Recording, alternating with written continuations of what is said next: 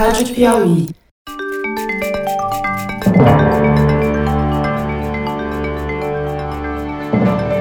Opa! Eu sou José Roberto de Toledo e este é o Luz no Fim da Quarentena, uma coprodução da revista Piauí com a Rádio Novelo. Infectamos o canal do Foro de Teresina para discutir pesquisas científicas que nos ajudam a atravessar o túnel em que a pandemia nos enfiou.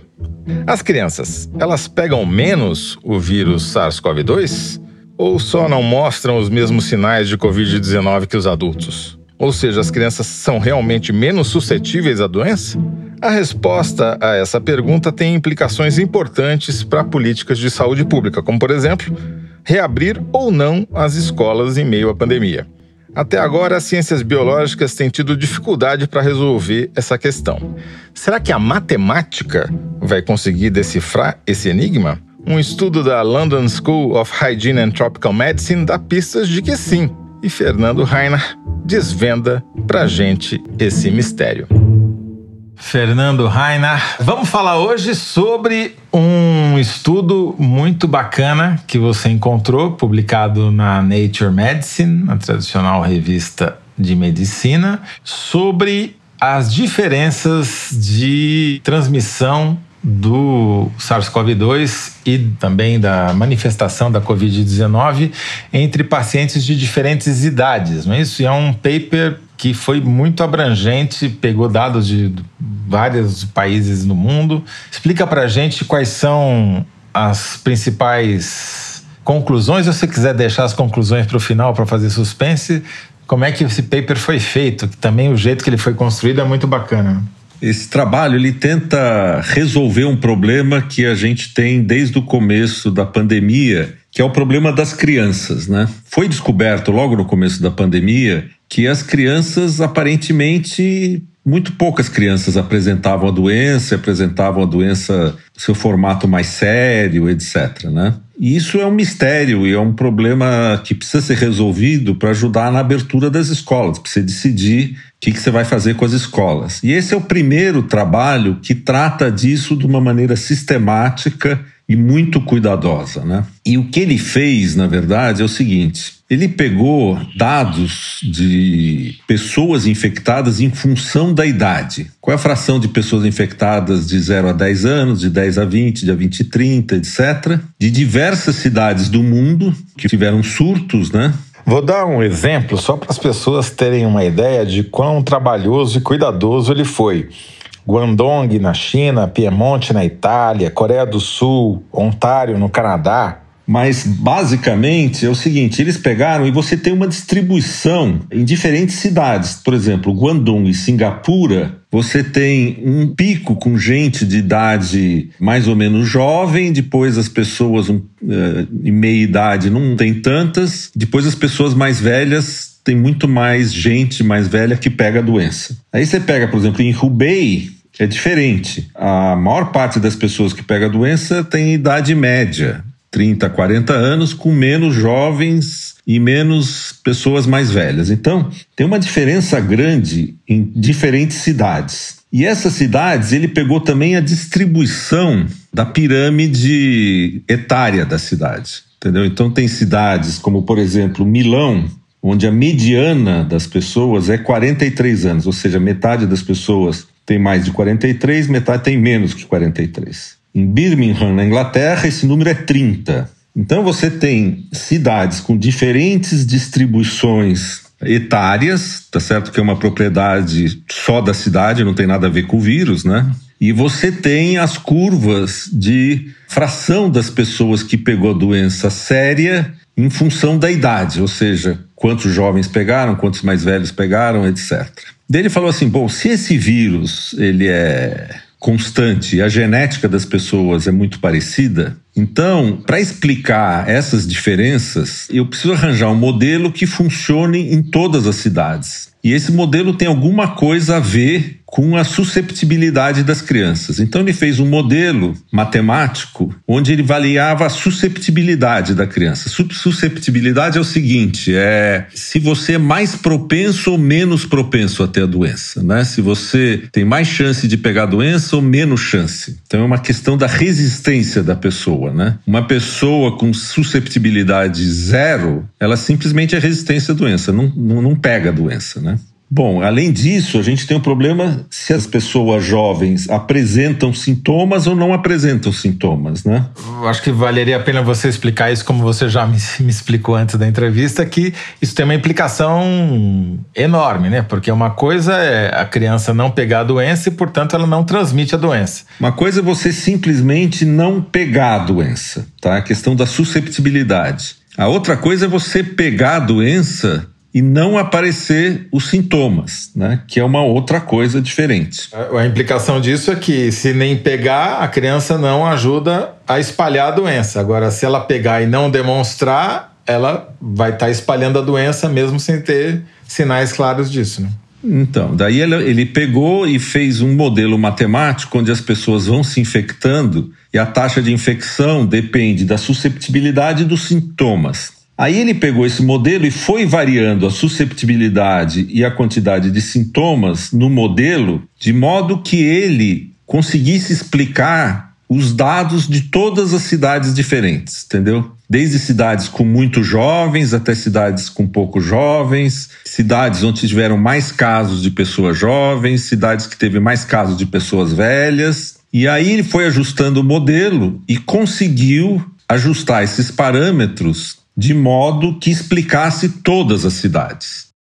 Então, na hora que o modelo explica todas as cidades, então provavelmente isso é uma característica do vírus e da relação do vírus com seu hospedeiro. E qual é a conclusão que ele chegou, né? No caso da susceptibilidade, que é a facilidade com que as crianças pegam a doença, ele viu que as pessoas com menos de 20 anos de idade tem metade da susceptibilidade do que pessoas com mais de 20 anos de idade. O que quer dizer isso? Se eu pegar um grupo de pessoas de 40 e um grupo de 10 e der a mesma dose de vírus, metade dos jovens pegam. Então vamos supor 10% dos jovens pegam e 20% dos mais velhos pegam. Então, primeiro que as crianças são menos suscetíveis. Outro dado é que ele conseguiu descobrir a presença de sintomas, que você lembra, muitas crianças são assintomáticas e mesmo adultos são assintomáticos. Aí ele descobriu que entre os 10 e 19 anos, só 21%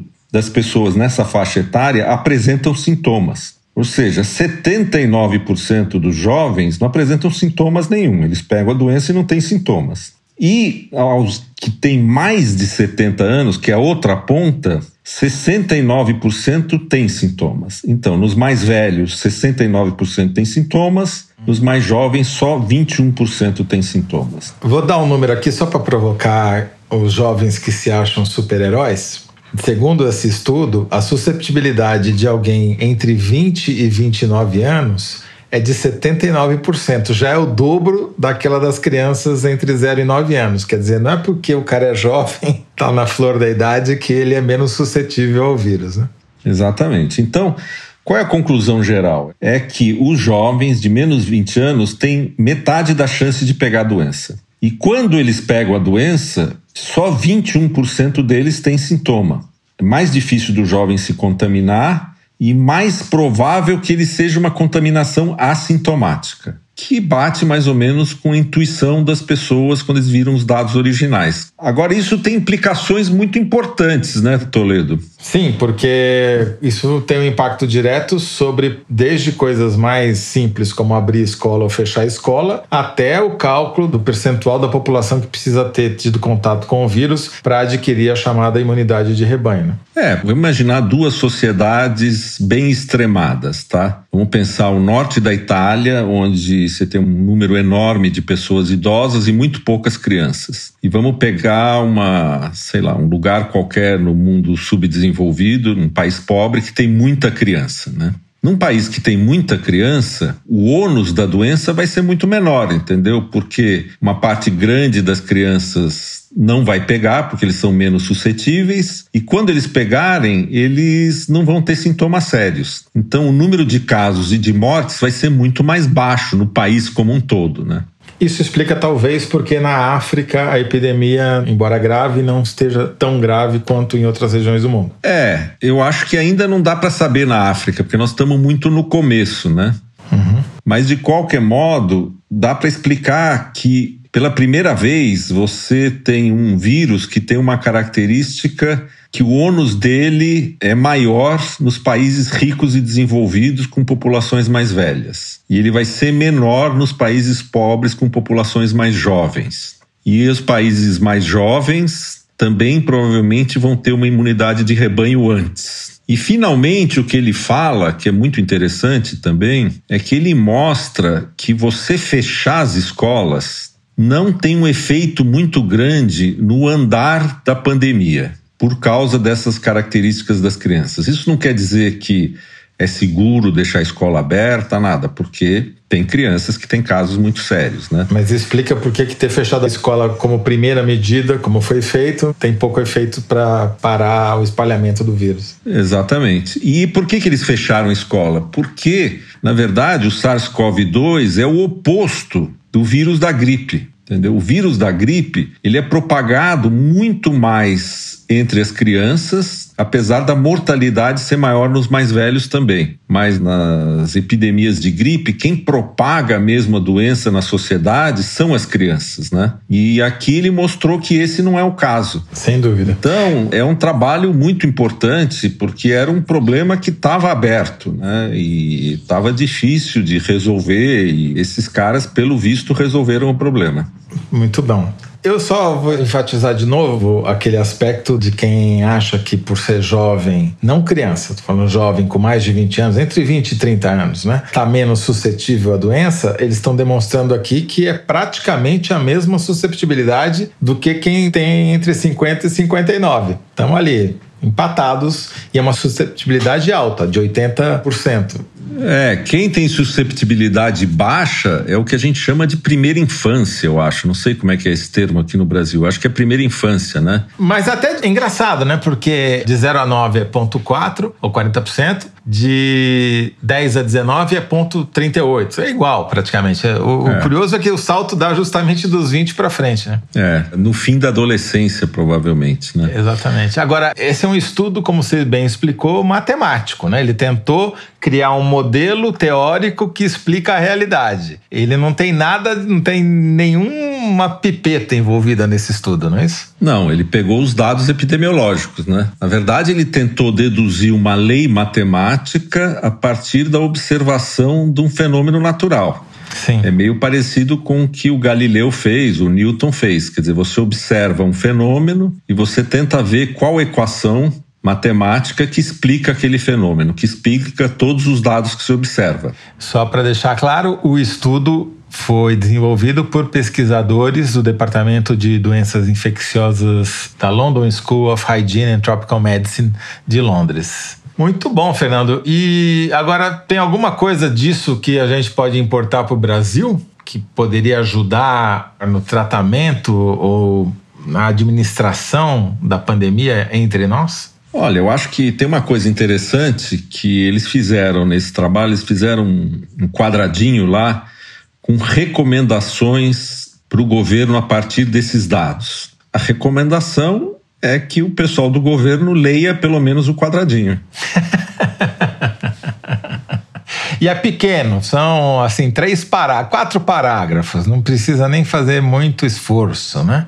É, eu acho que essa ideia de você sumarizar um trabalho científico para as pessoas que têm que tomar as decisões de abrir e fechar a escola, etc., é muito interessante. E é muito interessante a forma que ele escreve. Ele não recomenda nada, ele fala: olha, pensa nisso, pensa nisso, olha isso aqui, eu descobri isso aqui, eu descobri aquilo ali. Eu acho que esse é o papel da ciência mesmo, né, no fundo. Claro, quer dizer, muito provavelmente não está escrito aqui, não é uma recomendação dos autores, mas é, é como se dissesse: é mais importante fechar o shopping do que fechar a escola, né? Mas enfim. Fernando Reinach, muito obrigado mais uma vez. Muito bem, Toledo. Eu acho que meu filho é que vai ficar triste, porque. Vai ter que voltar a aula. eu acho que depois que os governadores lerem isso tal, um pouco mais de argumento para abrir eles vão ter. Muito bom. Forte abraço, até o próximo. Tá bom, um abraço, tchau. Esse foi Fernando Reinach, professor titular de Bioquímica da Universidade de São Paulo e cientista residente do nosso podcast. O Luz no Fim da Quarentena é uma coprodução da revista Piauí com a Rádio Novelo. A coordenação e edição são da Paula Scarpim, da Evelyn Argenta e do Vitor Hugo Brandalize. A identidade sonora é da Mari Romano. Quem finaliza o programa é o João Jabassi. E a coordenação digital é da Kelly Moraes. Yasmin Santos e Emily Almeida fazem a distribuição nos tocadores e nas redes sociais. A identidade visual é da Paula Cardoso e o Motion Graphics é da Renata Buono. Eu sou José Roberto de Toledo. Até o próximo episódio. Tchau.